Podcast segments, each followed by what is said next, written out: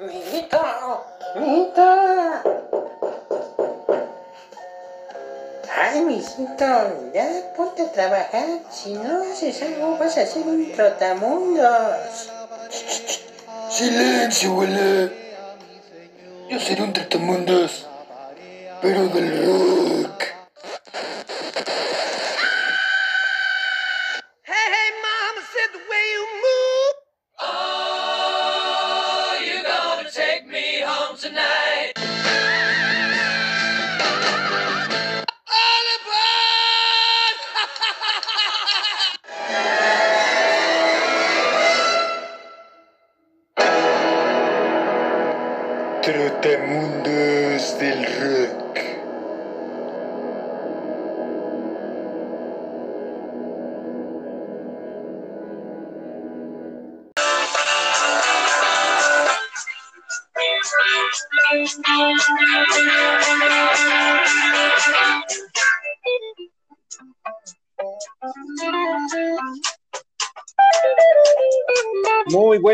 noches, amigos. Les damos como cada noche la más cordial bienvenida a su podcast Los Trotamundos del Rock, un viaje por el mundo del rock y de todas sus variantes.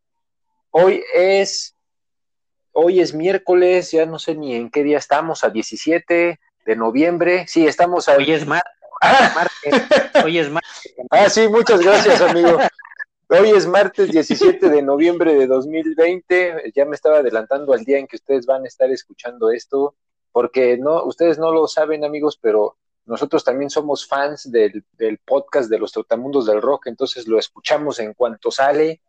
Y bueno, pues entonces, gracias a, amigo, pues a ese, justamente hoy es martes 17 de noviembre de 2020. Estamos ya en nuestro episodio número 25. Imagínense, amigos, cómo ya han pasado estas semanas y estos episodios, ya estamos en una, en un cuarto de, un centenar de episodios y lo seguimos haciendo con todo el gusto y con toda la alegría. Y pues bueno, ahora sí saludo a mi gran amigo Israel Ramírez. ¿Cómo estás, amigo? Buenas noches. Hola amigo, pues buenas, buenas noches a todos y muy bien, aquí para empezar en, de nuevo un programa más del gran pues podcast de los Trotamundos del Rock. Y sí, efectivamente somos muy fans de él. Y cómo no serlo si a cada rato aprendemos nuevas cosas y, escuchamos a nuevas bandas. Y eso incrementa pues nuestro conocimiento y nuestro gusto musical por esas bandas que, que les mencionamos. Y con gusto se los compartimos, amigos.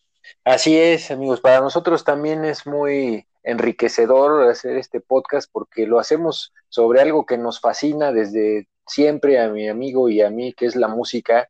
Y pues entonces con todo el gusto compartimos estas cosas que nos gustan tanto con ustedes para que, pues como siempre lo decimos, quizá encuentren algo que les guste, algo que les llame la atención y con ese fin vamos a, a continuar hasta donde lleguemos.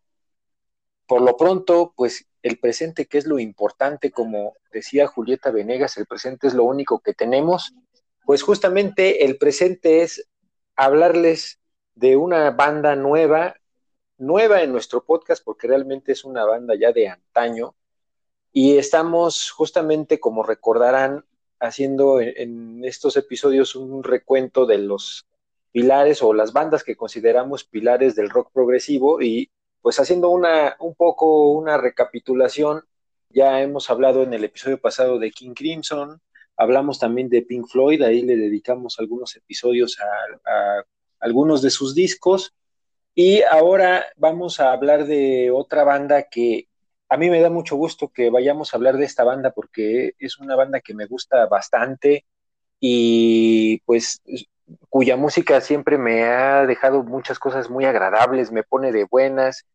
Y antes de decirles la banda, pues nada más decirles para que se vayan dando una idea que vamos a seguir en Londres, ahí nos quedamos la vez pasada en el viaje que hicimos para hablar de King Crimson y de sus discos In the Court of the Crimson King y Red. Y ahora vamos a quedarnos ahí, pues ya que estamos ahí en Londres, pues qué más da, ¿no? Quedarnos una semana más, eh, etcétera. Entonces, pues vamos a seguir ahí, amigos, porque les vamos a hablar en esta ocasión nada más y nada menos que de Yes. Esta es una banda histórica en el mundo del rock progresivo y pues como todas las bandas de rock progresivo, quizá en términos de, eh, pues a lo mejor de términos comerciales, no, no la identifiquemos tan así a primera instancia como quizá otras bandas cuyo nombre pues apenas lo escuchamos y sabemos su música, sus discos, etcétera. Sin embargo, es una banda que, creo que, tiene muchísimas cosas muy interesantes. A mí en lo personal sí me gusta bastante, sobre todo su, etapa de los primeros cinco discos más o menos. Es una banda que, se me hace bastante buena y vamos a hablarles de dos discos en este episodio. Más o menos vamos a hacer un ejercicio similar al que hicimos la semana pasada con King Crimson. Entonces, amigos, pues antes ya nada más de entrar en materia, como siempre, eh, consideramos importante darles un agradecimiento a todos los que nos escuchan. Sabemos por, por algunos comentarios que nos han hecho, algunas eh, pues felicitaciones incluso que, que, pues nos han escuchado algunas personas muy apreciadas por nosotros. Están, por ejemplo, los eh, el señor Enrique, el papá de mi amigo, eh, su, eh, nuestro amigo Braulio, que saluda a nuestro amigo Israel, nuestro amigo Donovan, está también Leslie, que también nos ha seguido, Alejandra. Entonces, pues hay muchas personas que, nos han estado escuchando, lo cual lo agradecemos y, lo valoramos y ahorita quisimos hacer este pequeñito alto para pues agradecerles que han sido constantes, nos han estado escuchando durante 25 episodios y, de corazón lo valoramos y se los agradecemos. Y ya saben, amigos, que nos pueden eh, eh, mandar algún mensaje, algún comentario, ya sea pues directamente a nuestros eh, números telefónicos o también pues a las redes. Tenemos la página de, de Instagram de Trotamundos del Rock, tenemos también el, Facebook de Starway to Hell y tenemos el correo de totamundosdelrock arroba gmail.com. Entonces, pues nos pueden mandar un correo, hablarnos por teléfono y cotorrear acerca del mundo del rock. En fin, pueden ponerse en contacto con nosotros cuando gusten y nuevamente muchas gracias. Y pues ahora sí, amigos, vámonos ya de lleno con este disco porque si no se nos va el tiempo y hay mucha cosa interesante para contarles. Entonces me voy a ir rápido porque este disco que les voy a hablar ahora es eh, un álbum que a mí me gusta mucho. Vamos a, comenzar con el, con el cuarto álbum de Yes que se llama Fragile o Fragile, si lo pronunciamos con inglés británico, digamos. y justamente como es una banda británica, pues diríamos Fragile. Entonces, bueno, este álbum es, bueno, pues es frágil, frágil es la, traducción. Em, es el cuarto álbum de Yes. La banda de, de Yes eh, eh, justamente se, como decíamos, se formó en Londres en 1968 y todo partió así un breve, una breve reseña, digamos, de la formación de la banda de un joven músico de nombre Chris Square, que es quien tocaba el bajo, en, eh, tenía una banda y finalmente, pues así mucho, como pasa en todas las bandas, algunos otros conocidos se van recomendando o van a lo mejor conociendo a la banda, se van uniendo un poco y entonces Chris Square conoció a John Anderson, que se convirtió en el vocalista de Yes y al paso, digamos, de la de, lo, de los meses, eh, pues fueron ahí definiendo un proyecto para hacer una banda. Particularmente tenían una orientación en, un principio para hacer covers de bandas famosas, sobre todo en ese entonces, pues lo más famoso eran los Beatles. Entonces tocaban eh, covers de los Beatles principalmente. También tocaban, por ejemplo, covers de The Birds, otra banda también que incluso en el primer disco de Yes hay un cover muy bueno de una canción de The Birds que se llama I See You, que fue la que ahorita usamos justamente para, para iniciar este programa. Entonces, bueno, ya la banda finalmente se hizo de una alineación, como les decía el, bajista Chris Square, estaba John Anderson como vocalista, eh, también en la guitarra estaba Peter Banks y en los teclados estaba Tony Kay, ah, y en la batería pues estaba nada más y nada menos que Bill Bruford, que recordarán que ya hablamos de él en nuestro episodio pasado.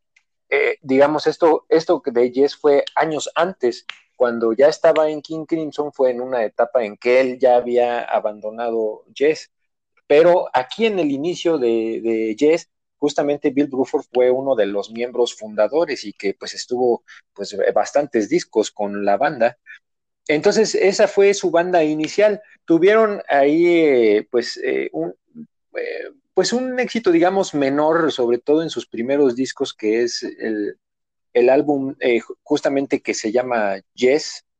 Y ese disco, pues, incluye una mezcla, sobre todo, de, de, covers y también canciones originales, porque esa era más o menos la, la mezcla que tenían en cuanto a su estilo, digamos, mezclar covers y mezclar también composiciones originales. Eh, finalmente eh, salieron, digamos, los, discos de, de, Yes y el, digamos que el disco que los lanzó verdaderamente a, una fama ya, digamos, pues mucho más importante fue el disco de, de, Yes Album, que fue su tercer disco. Ya habían sacado en 1969 el álbum de Yes, luego sacaron en 1970 un disco que se llama Time and a World, y en 1971 sale de Yes Album, que ese es un disco que los posicionó ya realmente en una posición importante en los escenarios de la, de la música en Inglaterra. El nombre de la banda de Yes, pues ahí hay una versión que se dice que estaban pues justamente discutiendo John Anderson y Chris Square eh, qué nombre le darían. Entonces John Anderson pues dijo, pues vamos a llamarle Life. Y Chris Square dijo otra, otra, otra palabra, no me acuerdo cuál, y me parece que Bill Buford dijo Yes, así como diciendo, o Peter Banks, alguien de ellos dijo Yes, así como afirmando, pero realmente lo dijo como afirmando, así como Yes, ¿no? Pero dijeron, ah, pues hay que sí, yes, hay que ponerle yes. o sea, finalmente eso que dijo como manera de afirmación alguna otra propuesta, pues como que se les hizo mejor y dijeron, bueno, pues sí, pues vamos a ponerle yes. Y de ahí viene justamente el nombre, según lo que se cuenta. Entonces, pues el nombre de la banda lo utilizaron en su primer disco y en el tercero, y también, eh, también se cuenta una cosa interesante que es eh, que fueron a un concierto de King Crimson cuando apenas también estaba iniciando esa banda, como ya lo comentamos en el episodio pasado, porque más o menos iniciaron de manera contemporánea y pues vieron que tocaban pues bastante bien, entonces dijeron, ah caramba, pues como que sí va a haber competencia, entonces tenemos que ir haciéndonos de músicos que pues sean virtuosos, que vayan eh, pues mejorándonos como banda, que sean virtuosos en, sus instrumentos, ¿no? Esa era la idea que, empezaron a, tener en, mente y, esto es importante porque ahorita vamos a llegar justamente al cuarto álbum que es Fragile, donde ya tienen otra alineación y aquí finalmente pues llegaron a su ideal de lo que era una banda de verdaderamente músicos virtuosos este disco de Fragile llegó al lugar número 4 en Estados Unidos y al lugar número 7 en Reino Unido. Lamentablemente, para mi punto de vista, pues no llegó al primer lugar, pero creo que era un álbum que lo merecía porque está bastante bien hecho. Y ahorita les voy a ir comentando algunos detalles interesantes que tiene el, el álbum, pero en general a mí se me hace muy consistente de principio a fin. Entonces, bueno, como les decía amigos, el contexto de la banda, pues es que ya tenían cierto éxito, o más bien ya un éxito importante por el tercer disco que fue de Yes Album. Y eh, pues este álbum salió en febrero, el de Yes Album es el ahorita el que les estoy mencionando.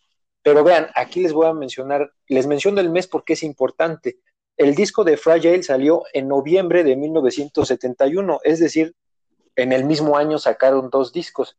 Y hemos visto, amigos, en otros episodios, como recordarán, que, eh, por ejemplo, en el caso de los Beatles, de Black Sabbath, de Led Zeppelin, también las disqueras ahí juegan un papel importante, porque cuando las bandas han sacado un disco importante, pues los presionan, justamente como ya lo hemos dicho en reiteradas ocasiones, para que saquen otro álbum lo más pronto posible. Entonces, con Yes no fue la excepción, y después de The Yes Albums sacaron, o más bien los ahí los apresuraron en la disquera en Atlantic Records para que sacaran otro disco como justamente para aprovechar el momentum, digamos, que tenía la banda y pues que es una práctica comercial muy, muy, muy frecuentada de aprovechar el, éxito que trae la banda y por eso sacaron Fragile en el mismo año. Y esto pues, se los menciono porque ahorita les voy a mencionar por qué es importante justamente en el diseño del álbum esta, estos pocos meses, digamos, que tuvieron para, para grabarlo. Otra cosa también eh, importante es que en, en, el álbum anterior, en The Yes Album, el, tecladista era justamente Tony Kay, pero él ya estaba como en una zona de confort, por decirlo así, de acuerdo con lo que se cuenta, de que él ya decía, yo nada más voy a tocar mi piano y mi órgano Hammond y ya no me pidan más, o sea, yo eso es lo que voy a tocar. Y entonces, pues el resto de la banda, pues empezaron a decir, bueno, pero nosotros no queremos nada más eso, queremos alguien, un tecladista que explore más sonidos, más instrumentos, queremos meter un melotrón, sintetizadores, etcétera. Y pues entonces ya dijeron, vamos a mandar a volar a, Tony Kay. Y entonces, pues por ahí conocieron a Rick Wakeman, que, que fue quien se hizo tecladista de Jess justamente a partir de Fragile y así siguió en algunos discos. Pero eh, Rick Wakeman es, fue, fue una pieza muy importante para Jess porque él tenía una formación de música clásica, entonces, aparte de que era un virtuoso del, o, es porque me parece que, todavía vive, de hecho, justamente El, único que ha muerto de, esta alineación de Yes es Chris Square, justamente, que fue el de los fundadores. Entonces, bueno, es un músico muy virtuoso, se ha destacado Rick Wakeman por, eh, pues por tocar eh, bastante eh, cuestiones, digamos, de sonido de música clásica, etcétera, y también ha hecho pues una carrera de, o discos de solista, en fin, es un músico muy virtuoso que le dio ahí un toque muy padre a la banda. Y pues bueno, entonces ya eh, para este disco ya tenían ahora sí, digamos, a una alineación, digamos, interesante. También en la guitarra estaba ya Steve Howe, ya, ya no era justamente el, guitarrista con, que, con el que había iniciado la banda, entonces ya tenían justamente como alineación a John Anderson en las vocales, a Steve Howe en, la guitarra, Chris Square en, el bajo y Rick Wakeman en los teclados, sintetizadores, etcétera, y Bill Bruford, él sí continuaba en la batería y percusiones. Entonces, eh, ahora, este también fue importante. Hay otro detallito que también fue relevante, que es cuando entra Rick Wakeman, pues mucho del presupuesto que tenían asignado para el disco lo gastaron justamente para comprarle equipo, porque decían, bueno, pues sí queremos que explores más sonidos y todo, pero pues obviamente para hacer eso pues se necesita tener a los sintetizadores y se necesita todo. Entonces gastaron un dineral en comprarle su equipo a Rick Wakeman y pues ya el presupuesto se vio de pronto muy reducido. Entonces aquí vean, justamente ya se juntaron dos factores que, que son importantes. Por un lado, tenían poco tiempo para hacer el disco y por otro, pues casi todo el presupuesto se lo gastaron en el equipo de Rick Wakeman. Entonces, pues, em, eh, pues dijeron, bueno, entonces ahora sí nos, eh, pues se vieron en problemas porque ahí la disyuntiva era, bueno, ¿cómo vamos a hacer un disco en tan poco tiempo y ya con un presupuesto tan limitado? Entonces ahí empezaron a hacer una, pues una lluvia de ideas, digamos, y finalmente, pues resulta que, eh, pues ahí surgió una idea acerca de que se podía hacer un disco como, eh, pues muy, eh, digamos, como algo nuevo o que no se había manejado, que era justamente que cada miembro de la banda tuviera una aportación relevante a través de hacer un track, o sea, hacer un track para que él fuera como el director, digamos, de ese track. Esta fue una idea de, se cuenta de Bill Bruford, que dijo, pues miren, podemos hacer un track, John Anderson, el que lo, que sea como el jefe de ese track. Al otro día hacemos un track de Chris Square y que él sea el jefe. Y al otro día hacemos uno de, pues mío, de Bill Bruford y que y yo lo voy a dirigir. Y entonces, si ustedes se fijan, amigos, bueno, quien tenga, por ejemplo, el disco o, o, quien haya visto alguna vez los créditos, podrá ver que hay una leyenda que dice que, el disco está formado por cuatro canciones que fueron arregladas por el grupo y cinco que son individualmente diseñadas y dirigidas. Entonces, esto es una cosa bien interesante porque lo que, bueno, esa es la, una, versión que dicen que fue por el presupuesto que estaba corto, pues tenían que, que, ver cómo le ahorraban, entonces por eso hay algunos tracks muy pequeñitos, Por otro lado, eh, Rick Wakeman dice, pues no, realmente sí se concibió así porque con esto queríamos que el público nos conociera, que, que si cada quien tenía su track, pues podía identificar el sonido que más o menos cada uno le aportaba a la banda. Entonces fue un experimento que a mí se me hace, digo, ya más allá de si fue por cuestiones económicas o lo que sea, se me hizo algo a mí, pues, pues se me hace más bien muy padre, porque yo nunca había visto eso, que, que le dieran tanta libertad a cada uno de los integrantes de una banda para que hicieran un track así como por completo. Esto no quiere decir que ellos lo toquen todo, así como McCartney, por ejemplo, que ha sacado discos que él toca absolutamente todo. Eh, pues no, no significa en este caso eso, sino que más bien hagan de cuenta que ustedes son los directores de una orquesta, amigos, y ustedes tienen a sus músicos y les dicen, a ver, tú vas a tocar esto, o tú vas a cantar esto, tú esto, etcétera, ¿no? Como justamente lo, lo que harían si ustedes dirigieran ese, ese track y ya pues los demás pues tienen que acatar su, su orden, ¿no? Decir, bueno, sí, pues tú eres el jefe, pues va, hacemos eso. Eso es lo que significaba, porque no quiere decir que, que, que los demás no participaran, sino que más bien como quien dice se ponían a la, orden de quien estuviera dirigiendo ese track. Entonces, bueno, eso es una cosa muy interesante. Ahora, en cuanto al nombre del disco, ahí también hay dos versiones, una que había un, eh, una, una, una versión, perdón, es que el manager, que era Brian Lane, estaba viendo unas fotos de, de un concierto que habían hecho en Londres justamente, y las fotos eran del equipo que usaba la banda, las cajas que lo guardaban, etcétera, y todos tenían estampada la palabra de frágil, así de fragile. Entonces, pues dicen que esa es una versión, digamos, de donde surgió el título. Y, eh, y la otra, la otra versión es que fue un nombre que propuso Bill Bruford, justamente, que como pueden ver ahí estaba lleno de ideas, al parecer Bill Bruford como que aportaba mucho en cuanto a ideas, y muchas cosas salían de él, y, y, también se cuenta que el título surgió de él, de justamente como una idea, porque él percibía, según se cuenta, que el grupo estaba en una condición frágil, como que estaba cerca de, de romperse, por decirlo así. Y, ya nada más, antes de entrar al disco, muy breve, el, el, arte, digamos, del disco fue diseñado por Roger Dean, que justamente fue el, el, primer álbum que Roger Dean diseñó para Yes en cuanto al arte, digamos, la portada, etcétera. Y bueno, posteriormente, pues obviamente siguió ahí eh, haciendo pues portadas de los discos de Yes y el arte, etcétera. Y pues le dijeron, mira, el nombre del título va a ser, eh, perdón, el título del disco va a ser Fragile, entonces pues con eso pues aviéntate un diseño, ¿no? Y entonces, pues él lo, él lo tomó como algo muy literal, o sea, dijo, ah, frágil, ah, pues a ver, se me ocurre poner una imagen del, de un mundo, del mundo como tal, que pues esté dando a entender que está frágil. Y entonces la portada del disco, si ustedes la ven justamente, pues se ve como al planeta, digamos, a, a la Tierra, y está como resaltando sobre todo en primer plano una nave o que va ahí como volando, es como una nave de madera, digamos, y también están varios árboles tipo bonsai o, de diseño tipo bonsai en alrededor, digamos, del planeta. Y en la parte interior también incluyeron varias fotos de la banda también interesantes y además otras pinturas justamente de Roger Dean.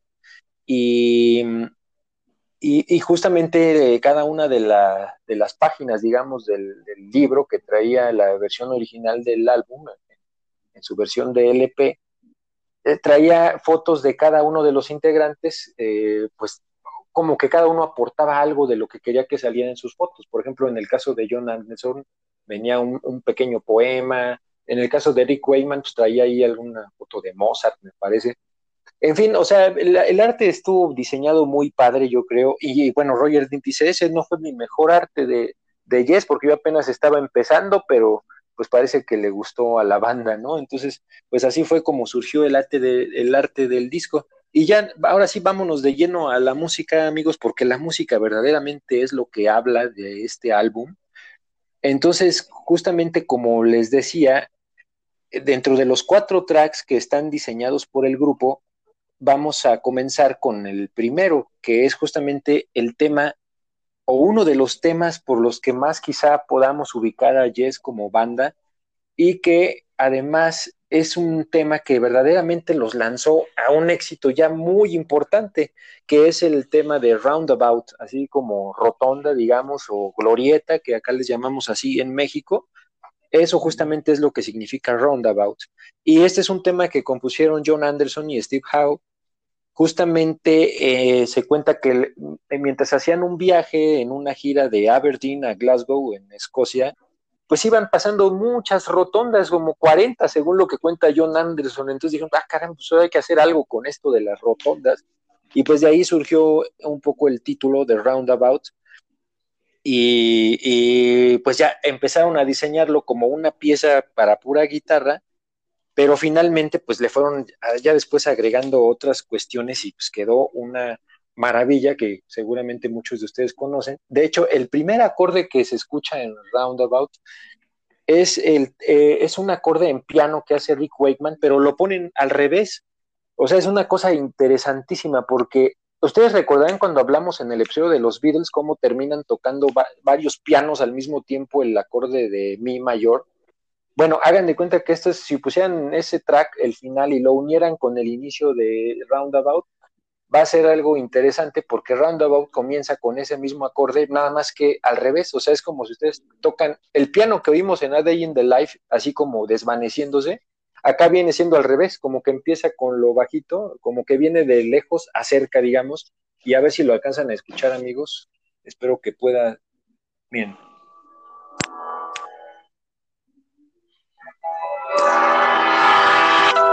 Ahí ya se, oyó el acorde del piano, lo unieron con la guitarra de Steve Howe, aquí entra una guitarra acústica, y eh, aquí empieza una parte lenta y después viene la parte donde explota la canción, que ahorita se las voy a poner porque es la parte donde ya comienza, aquí bien.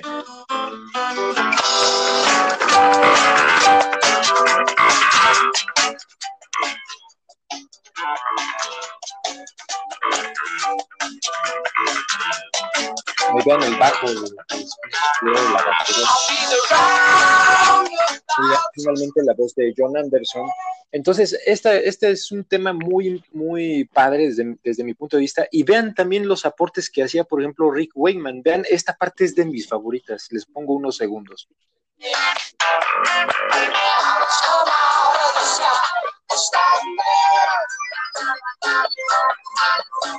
Ahí vean, vean el, el, de, en el teclado de Rick Wakeman. Pues es una maravilla, amigos. Obviamente, pues es un track que, que, está largo, dura ocho minutos, como ya lo hemos estado hablando del progresivo, regularmente son temas largos, pero digo, yo me quedaría corto en hablarles de Roundabout porque tiene muchos detalles. Lamentablemente el tiempo no nos da para mucho, pero se las recomendamos bastante. Y vámonos rápidamente al track 2 que es Kants and Brahms. Este título es así porque es el primer track que diseñó uno de los integrantes de la banda por sí solo, que es justamente Rick Wayman, y justamente es una adaptación que él hace del movimiento cuarto de una sinfonía de Johannes Brahms, el compositor alemán.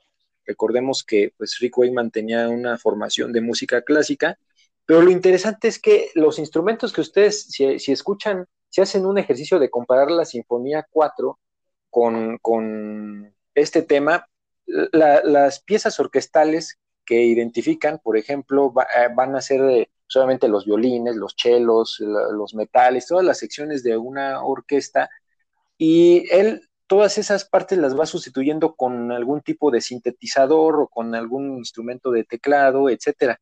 Entonces es interesante porque los violines, por ejemplo, hagan de cuenta los sustituye con un sintetizador. los, eh, por ejemplo, los metales con un melotrón o algo así. O sea, todas las piezas las va sustituyendo. Y aquí les pongo nada más unos segundos porque es un tema muy corto. Vean.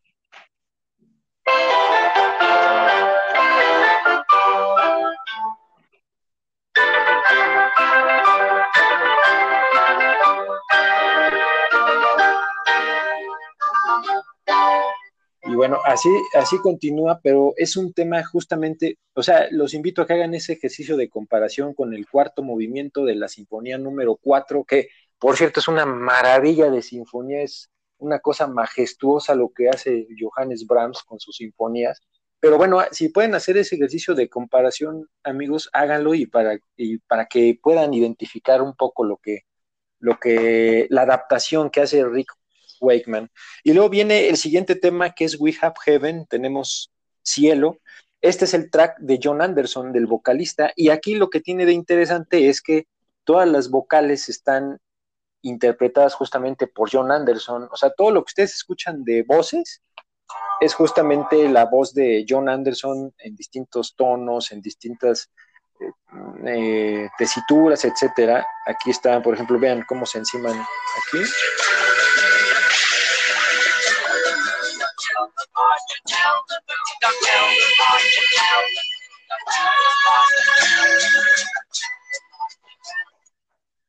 Entonces, todo eso que escuchan es John Anderson cantando. Y después viene uno de los tracks que a mí me gusta mucho en este disco, que es South Side of the Sky, el lado sur del cielo. Y este es un tema también, hijo, también no nos va a dar el tiempo, obviamente, pero también les invito a que lo analicen con detenimiento. Más allá de analizarlo, primero disfrutarlo, porque se disfruta y ya después en otras posteriores veces que lo escuchen, analicen todos los detalles que, que tiene. O sea, desde el principio comienza con un sonido de viento y luego un trueno, digamos, eh, como si estuvieran en una tormenta, y comienza la batería. En este tema destaco yo mucho, particularmente el arreglo de guitarra de Steve Howe y la voz de John Anderson. Se me hace, miren, aquí empieza la batería. Y vean, los arreglos de, de Steve Howe.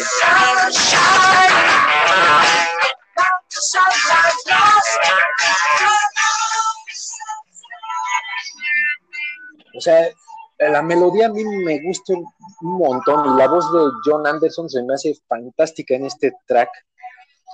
Y, y vean, Rick Wakeman también aquí colaboró, nada más que por cuestiones contractuales no, no podía salir su, su, nombre como en los créditos, tenía que cumplir ahí unas cuestiones primero de contrato, de, de contratos previos que tenía, y entonces, no, lamentablemente no pudo aparecer, pero también él aportó a la composición de este tema, pero en los créditos pues aparece que es nada más John Anderson y Chris Square quien lo escribió, pero realmente Rick Wakeman también aporta bastante.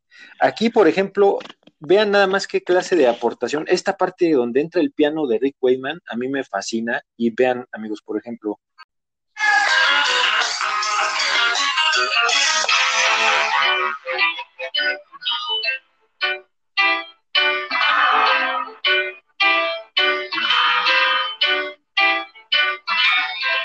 Ven ahí, amigos, ese arreglo que hace Rick Wakeman, a mí me gusta mucho esa progresión que hace ahí con el piano, es muy interesante, tiene un sonido muy padre.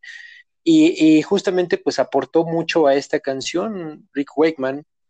Y pues bueno, después viene otro tema muy cortito, este es el más corto del disco que se llama 5% for Nothing, que es el tema de Bill Bruford, que pues realmente es muy corto, él diseñó una serie nada más de, de compases ahí con la batería, realmente pues, dura 30 segundos. Aquí está, por ejemplo.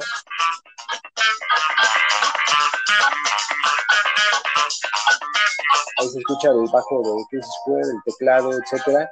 Y el título, pues es nada más porque hicieron, ah, llegaron a un acuerdo contractual con algún anterior representante que pues el acuerdo fue que le pagaran 5%, entonces pues es como así justamente hacer mención de eso, estarle pagando el 5% por nada, ¿no? Por eso se llama 5% for nothing. Y luego viene eh, otro tema que es Long Distance Round Around, que ese es un, el tema, eh, este es uno de, este sí es uno de los temas que participa toda la banda en, en el arreglo y todo, y es un tema de, de John Anderson. Aquí particularmente yo lo que destaco es el arreglo de bajo de Chris Square y vean aquí el comienzo.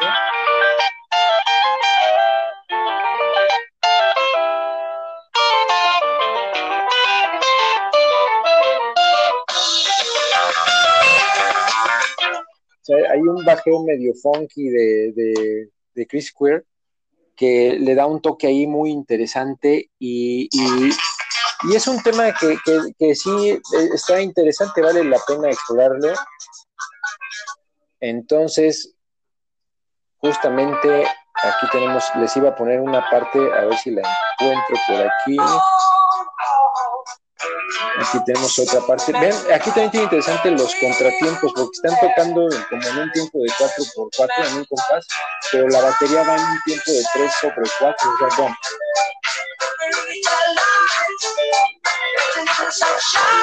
O sea, es una cosa técnicamente interesante, amigos, y si le pueden poner atención, también es muy recomendable. Después pasamos rápido al siguiente tema, que es The Fish, que ese es el tema de Chris Square que aquí pues es también interesante porque aquí todos los sonidos que oyen son del bajo con las octavas y todo esto. Por ejemplo, aquí están unos segundos.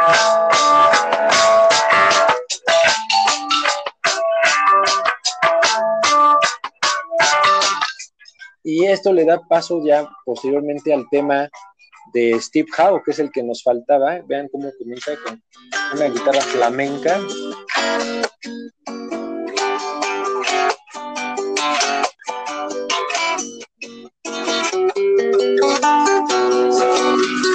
O sea, es un tema muy bonito, eh, también se lo recomiendo mucho, es un arreglo con guitarra muy padre. Y ya para finalizar viene el tema que para mí es el que más me gusta de este álbum, que es Heart of the Sunrise, el corazón del amanecer. Es un tema escrito también por John Anderson, por, eh, con compañía de Bill Bruford y también eh, con Chris Square, que también participó en la composición. Según lo que ha dicho John Anderson, este es un tema sobre estar perdido en una ciudad y también eh, destacando el poder y la energía que desde su punto de vista siempre hay en una salida del sol. Entonces, es una canción también para no alargarme mucho que en resumen les recomiendo que la escuchen con detenimiento, amigos, disfrútenla, como les decía anteriormente, en primera instancia disfrútenla y en segundo lugar analícenla porque tiene muchas cosas verdaderamente muy interesantes. Vean el comienzo.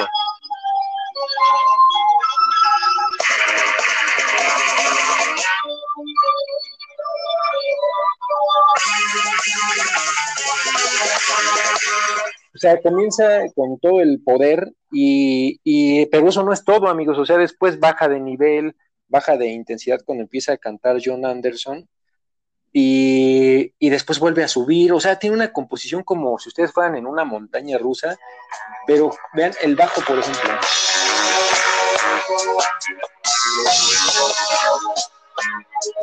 La batería. Y bueno, ya para finalizar, nada más no puedo irme sin ponerles los últimos segundos donde está cantando un tema melódico John Anderson, que es la parte del coro, pero si la, al principio la oímos como en un, en un tono más grave, y aquí le vamos a oír con toda la potencia. Vean nada más esta belleza.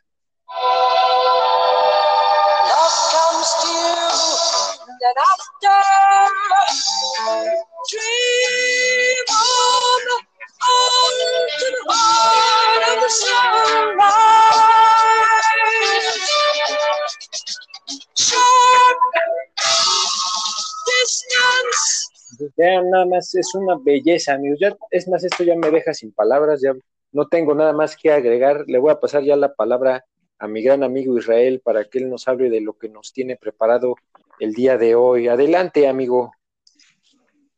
Pues me quito el sombrero, amigo, ante ese disco y sobre todo esa melodía de The Heart of Sunrise. Es espectacular, sin duda alguna. Imagínate, empieza con Roundabout y termina el disco justamente con The Heart of Sunrise. Es un disco redondo, eh, ahí ayuda mucho en que la idea de cada quien tuviera una aportación este, es magnífica porque así nadie se peleaba, todo el mundo participaba porque realmente, pues, este, era una banda, cada quien tenía sus ideas y, y los plasmaban ahí. Y, y, sí, efectivamente es considerado uno de los mejores discos, no solamente de Yes, sino de todo el progresivo, de toda la historia. Entonces, es un disco bastante interesante. Si no lo han hecho o no lo han escuchado de manera completa, háganlo porque realmente es una muy buena opción. Por ahí hay eh, una banda que nosotros ya la pusimos en el capítulo 2, que se llama Legion, que es en, en nuestro capítulo de las bandas de metal del último siglo, en donde este, son muy fanáticos del progresivo y la prueba está en que el, más o menos creo que fue en marzo o abril de este año, este, lanzaron un, un sencillo eh, haciendo el cover justamente de Roundabout, eh, también la cual les recomiendo totalmente, ahí lo encuentran en, en sus streaming favoritos. Pueden, no, no pierdan la oportunidad de, de escuchar a una banda de death metal eh, progresivo tocando un clásico de esto, de esta magnitud. Entonces, eh, y que no es nada fácil, ¿eh? este, hacer un cover de, de este tipo de, de bandas. Entonces, sí. pues nos vamos nosotros a otro disco. Yo seleccioné eh, otro de los, como ya les dijimos, la temática aquí es, o el objetivo es, de todos estos discos que tienen estas bandas, tienen yo creo que más de, de 15 discos este, en su historia. En este caso también King Crimson los, los tenía. Eh, nosotros seleccionamos dos, o sea, es una selección bastante difícil porque pues, hay discos bastante, bastante buenos con temas también legendarios. Sin embargo, eh, nosotros hacemos como la selección de dos, de dos discos, los que consideramos los más representativos, con el fin de que, si no ustedes no han escuchado estas bandas, pues puedan tener una introducción hacia estas agrupaciones y nosotros este es el indicativo de decir, escuchen estos dos discos y si les agradan y dicen, esto es, esto es para mí, esto no lo había descubierto y realmente es sorprendente, pues se siguen con todos los demás, ¿no? Pero esto, esto es como el curso de inducción, este, o el, o, o el propedéutico hacia esta Sí. banda. Ya, Exacto, ya sabemos ya, que por bueno. Sí, Sí, bien, ¿qué ibas a decir, bien, amigo? Sí, que justamente esa es una excelente analogía. Sí, nada más eso, amigo, que es justo es como un propedéutico. Eh, exactamente, este es el propedéutico a estas grandes bandas que, que hicieron que, que pues ahorita muchas bandas del progresivo ahorita hayan surgido con estos sonidos y pues a lo mejor dirán nuestro amigo El Bill que pues a lo mejor ah, hicieron falta 50 discos más de la banda porque pues él ya está con el callo acá como callo de, pe- de pata de perro, ¿no? Entonces ya con el progresivo. Entonces, pero pues a los que no estén acostumbrados, pues aquí están estos dos discos que les vamos a mencionar. Y el segundo disco, ahorita ya paso al segundo disco, que en este caso es Close to the Edge. Close to the Edge, que esta es el segundo, eh, bueno, más bien el quinto disco, que es el que siguió de Fragile. Este, este disco como tal, imagínense, mi amigo Gerardo había mencionado que, que más o menos a finales del, 70 y- del 71 este, habían lanzado este, The Friday y pues imagínense, en- es el mes de noviembre, ¿verdad, amigo? Mencionaste. Sí, sí, exacto, amigo, en noviembre. Eh, exactamente, imagínense, noviembre, todavía no pasaba ni un año, 10 meses, y lanzan el 13 de septiembre del 72 este disco Close to the Edge. Imagínense, es lo que habíamos dicho que la fórmula de exprimir limones pasaba con estas bandas, entonces aquí los exprimían también como limones. Entonces, pues aquí está, amigos, el Close to the Edge es el quinto disco, como les dije, de la banda y ha vendido aproximadamente en su historia un millón de copias en todo el mundo, no, no, no en todo el mundo, perdón, en Estados Unidos solamente, en el cual se le dio ya un disco de platino por este logro. El diseño también eh, eh, de la portada, que en realidad es una portada totalmente sencilla, o sea, es, es un degradado de verde a negro. Este fue hecho por Roger Dean, pero lo curioso de esta portada es el nombre, el nombre de la banda como tal, el diseño también fue a cargo de Roger Dean. Este, este es el logo que conocemos de la banda hasta hoy en día. Este fue el primer disco que tuvo el logo de la banda este, en la portada del, del disco, como hoy lo conocemos ese nombre hoy en día. Eh, ahora bien, eh, este disco como tal dura 37 minutos y solamente se compone de tres canciones. Tres canciones, así como lo escucharon bien. Este, pues quién iba a pensar que tres canciones, 37 minutos, este, iba a ser considerado más en un futuro como uno de los mejores discos del progresivo, este, y no solamente del progresivo, sino también de la banda como tal, una de las mejores creaciones de, de, Yes. Entonces, eh, aquí, por ejemplo, la alineación, como lo, lo, mencionamos, este, también se conservó. John Anderson en la voz principal, Chris Squire en, en el bajo, Steve Howe en, en, la guitarra, Rick Wayman en los teclados y Bill Bruford en la batería. Eh, aquí, por ejemplo, eh, para mí las sensaciones de, este disco es pues pasar pues, desde el primer momento a un viaje astral. Este, aquí es toda una experiencia escuchar este disco. Lo, se lo pueden echar, yo creo que pues cuatro o cinco veces en un solo día y no se cansan de escucharlo porque le empiezan a escuchar más y más detalles porque es un es un álbum que tiene demasiados así, pero está atiborrado de distintos sonidos y que pueden ustedes este, empezar a, a ver qué sonidos son los que encuentran en esa escuchada. Lamentablemente en este, históricamente, este disco fue el último del baterista Bill Bruford. Este abandona Yes porque ya estaba harto, estaba realmente harto eh, pues de sus compañeros en sí, porque decía que, que él argumentaba que, que, sus compañeros ya habían llegado a tal locura por la búsqueda de la perfección, así como pues que le recuerda una historia de, de, de, McCartney, ¿no? En los Beatles, sí. en donde... Ah, te iba, estaba... te iba, te, te, uh -huh. Perdón, amigo, te iba a decir, empieza con P y termina con McCartney, como en Los Simpsons, ¿no? Ah, es muy obvio, empieza con Paul y termina... con, y, sí, exacto, y, y termina con Carney. Entonces, pues para que se den una idea de quién era ese Beatle que estaba obsesionado con la perfección, pues aquí también Bill Burford dijo, ya estoy harto de mis compañeros, están buscando la perfección.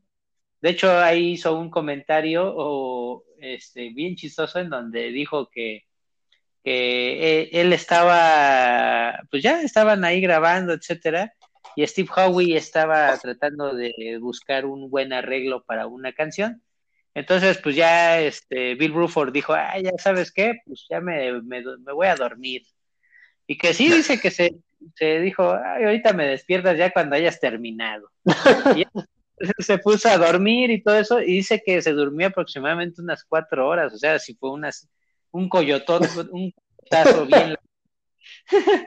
Entonces, resulta que cuando despierta, dice, este Steve Howe seguía en la misma posición y tocando las mismas notas, porque no, sacaba, no le gustaba lo que estaba sacando. Tenía cuatro pues creo horas. que no dormí nada. Exactamente.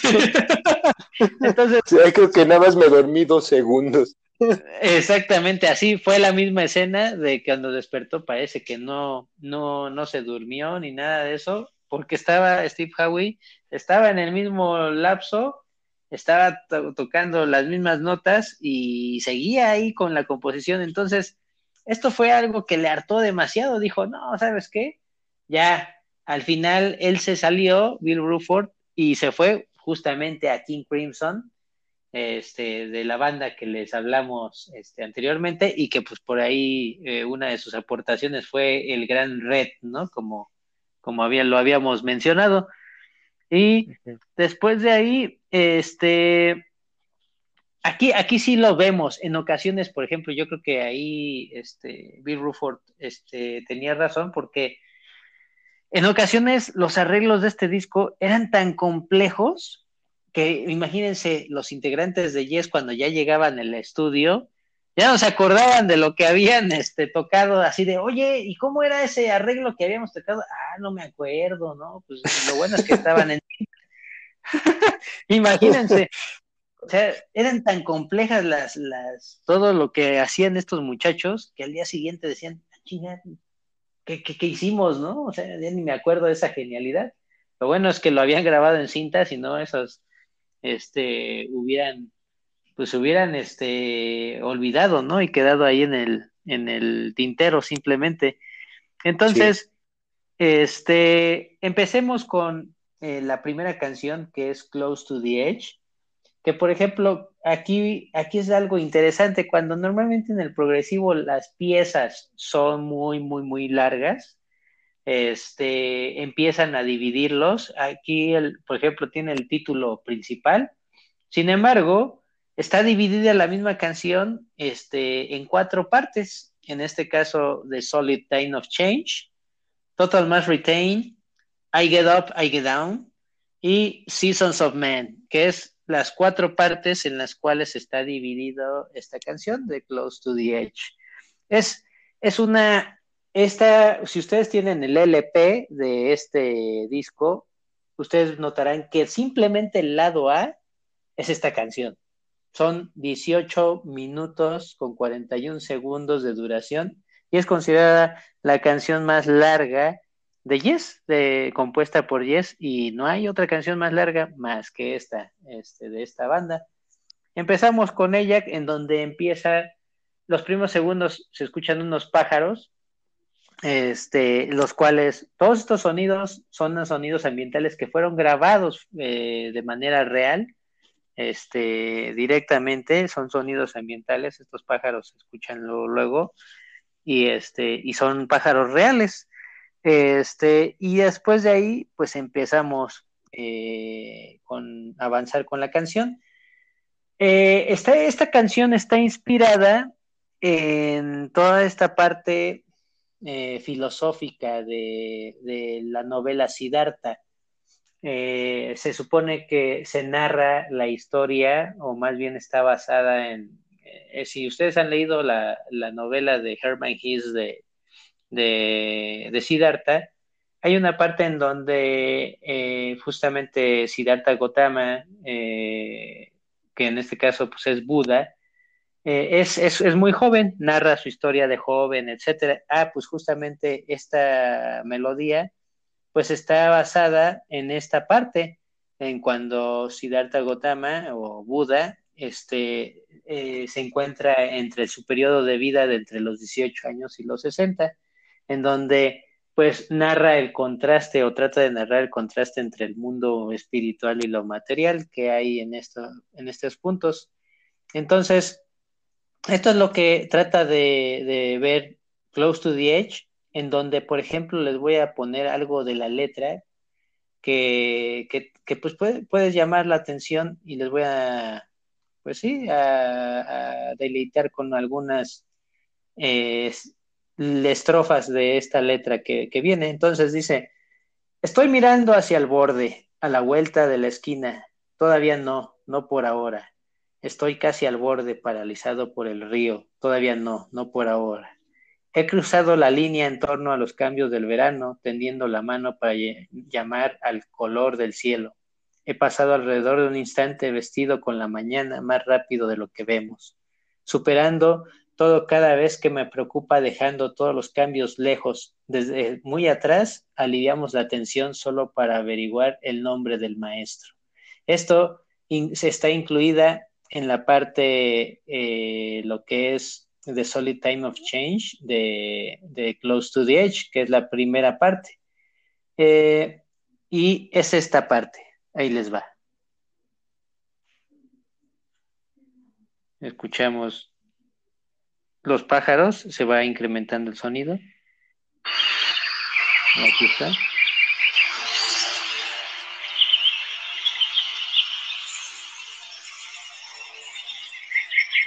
y después empieza la locura de Close to the Edge, que es en esta parte.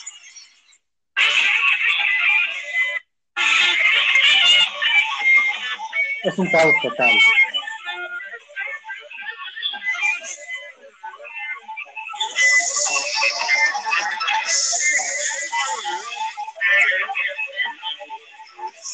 Y después de ahí nos vamos un poco más para, para adelante, en donde es, por ejemplo, vamos a poner el minuto 3 aquí.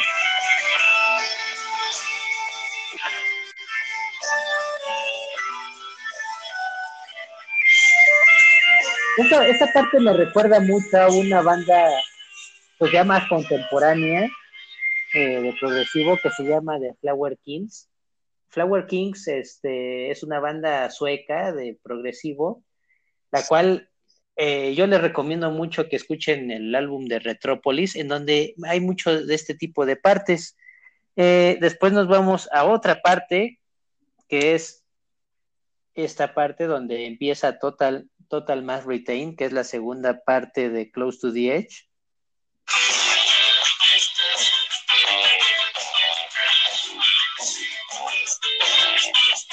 Escuchan el bajo. Después la gran voz de John Mayer.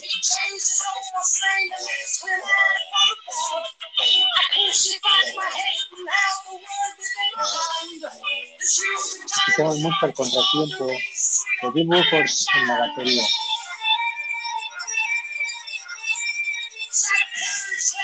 Esta parte es un deleite, sin duda alguna. Si ustedes escuchan, hay un sonido que me encanta, como que está pasando así de volada y se escuchan los dos canales. Y después de ahí nos vamos a la siguiente parte. Normalmente es la de I Get Up, I Get Down, en donde empieza en el minuto a partir del minuto 8. Perfecto. Es totalmente instrumental. Pero si de repente adelantamos un poco en el minuto 12, vamos a escuchar como eh, la aportación de Rick Wakeman como si fuera una misa.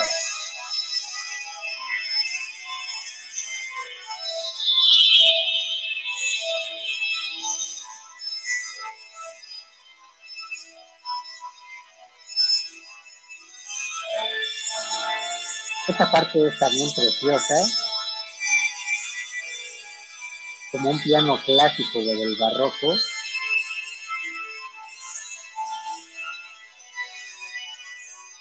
Y después de ahí nos vamos hacia Seasons of Men, que es esta parte. Ustedes escuchan los contratiempos en los hi-hats de Bill Bruford, son espeluznantes. Y Seasons of Men considero que es como un reprise a las anteriores tres partes porque toma ciertos puntos es una locura, esta canción es una locura total.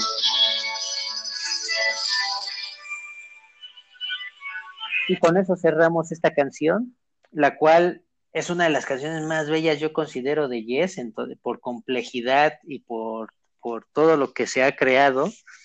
Este, y por ejemplo, ahí Rick Wakeman este, aportó muchísimo, a pesar de que, por ejemplo, esta canción pues es de Howie Anderson, pero Rick Wakeman le metió mucho de su cosecha y se hace una canción pues bastante, por así decirlo, nosotros lo llamamos de brayada, así como diciendo muy experimental, pero sí está, eh, no te aburre, al contrario, son 18 minutos que tú estás esperando cada minuto, qué nuevos cambios va a haber, qué nuevos sonidos va a haber, y es, es, es increíble esta canción. Y después de ahí nos vamos a la segunda, al segundo track, que ya es el lado B en el LP, que es And You and I. Esa, esta, esta canción, vamos a ver, es esta canción And You and I empieza así. Nos recuerda un poco a la- esa guitarra que empieza con la de Roundabout.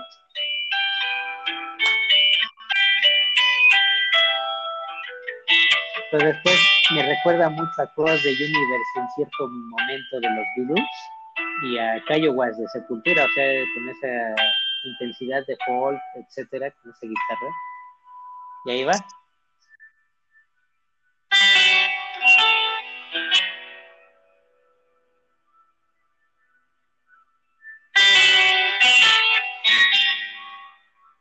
Me voy a adelantar un poquito.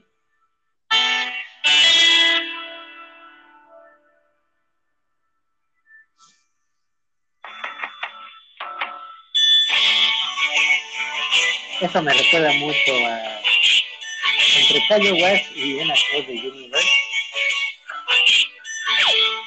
Pero pues ya empieza el progresivo ahí. Es la, es la pieza, se puede decir, más tranquila, como que después de ese de ese, de ese caos que hubo en, de, Close to the Edge, esta es como la pieza en donde nos va llevando a un mundo pues más tranquilo, más relajado. Y esta es una guitarra totalmente melódica de Steve Howe. Y también se divide en varias partes. Que en este caso, por ejemplo, tiene la primera parte, se llama Shores of Light, después sigue Eclipse, así como la pieza de, de este Después sigue The Preacher y The Teacher y después sigue Apocalypse. Eh, es, son, las, son, las, son las cuatro partes que está dividida esta, esta pieza. Básicamente es, es, muy lineal, realmente no hay, no hay un cambio mucho. Más que en esta parte. Cuando Rick Wayman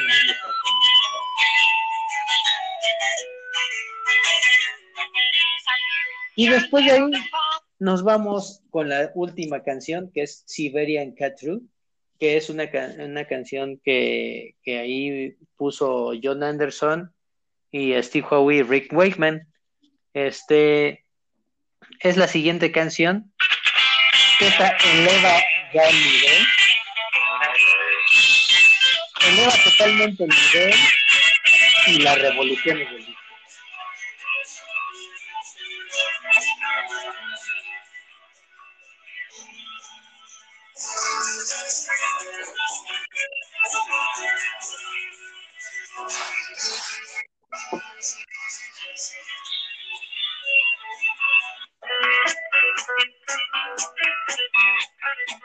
y nos vamos un poco más adelante.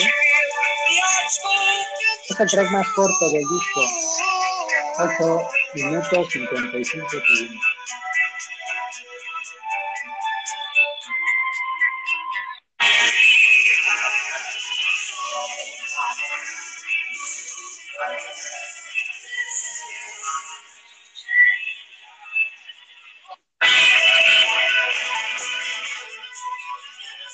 Este, este acorde me gusta.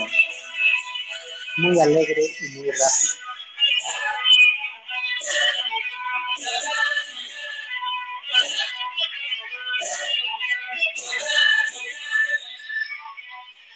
Y con eso terminamos Close to the Edge, y el cual es un disco que también eh, la canción como tal se cuenta que, que la canción principal que mencionamos eh, se inspiró John Anderson no solamente en esta parte de Buda, en el libro de Siddhartha, sino también se encontraba escuchando, eh, más bien, sí, se encontraba este, más bien leyendo El Señor de los Anillos de Tolkien, y mientras escuchaba las sinfonías 6 y 7 de, de Jan Sibelius, que es eh, para él, de acuerdo a, a, a este Anderson, es uno de sus compositores o su, compositor favorito.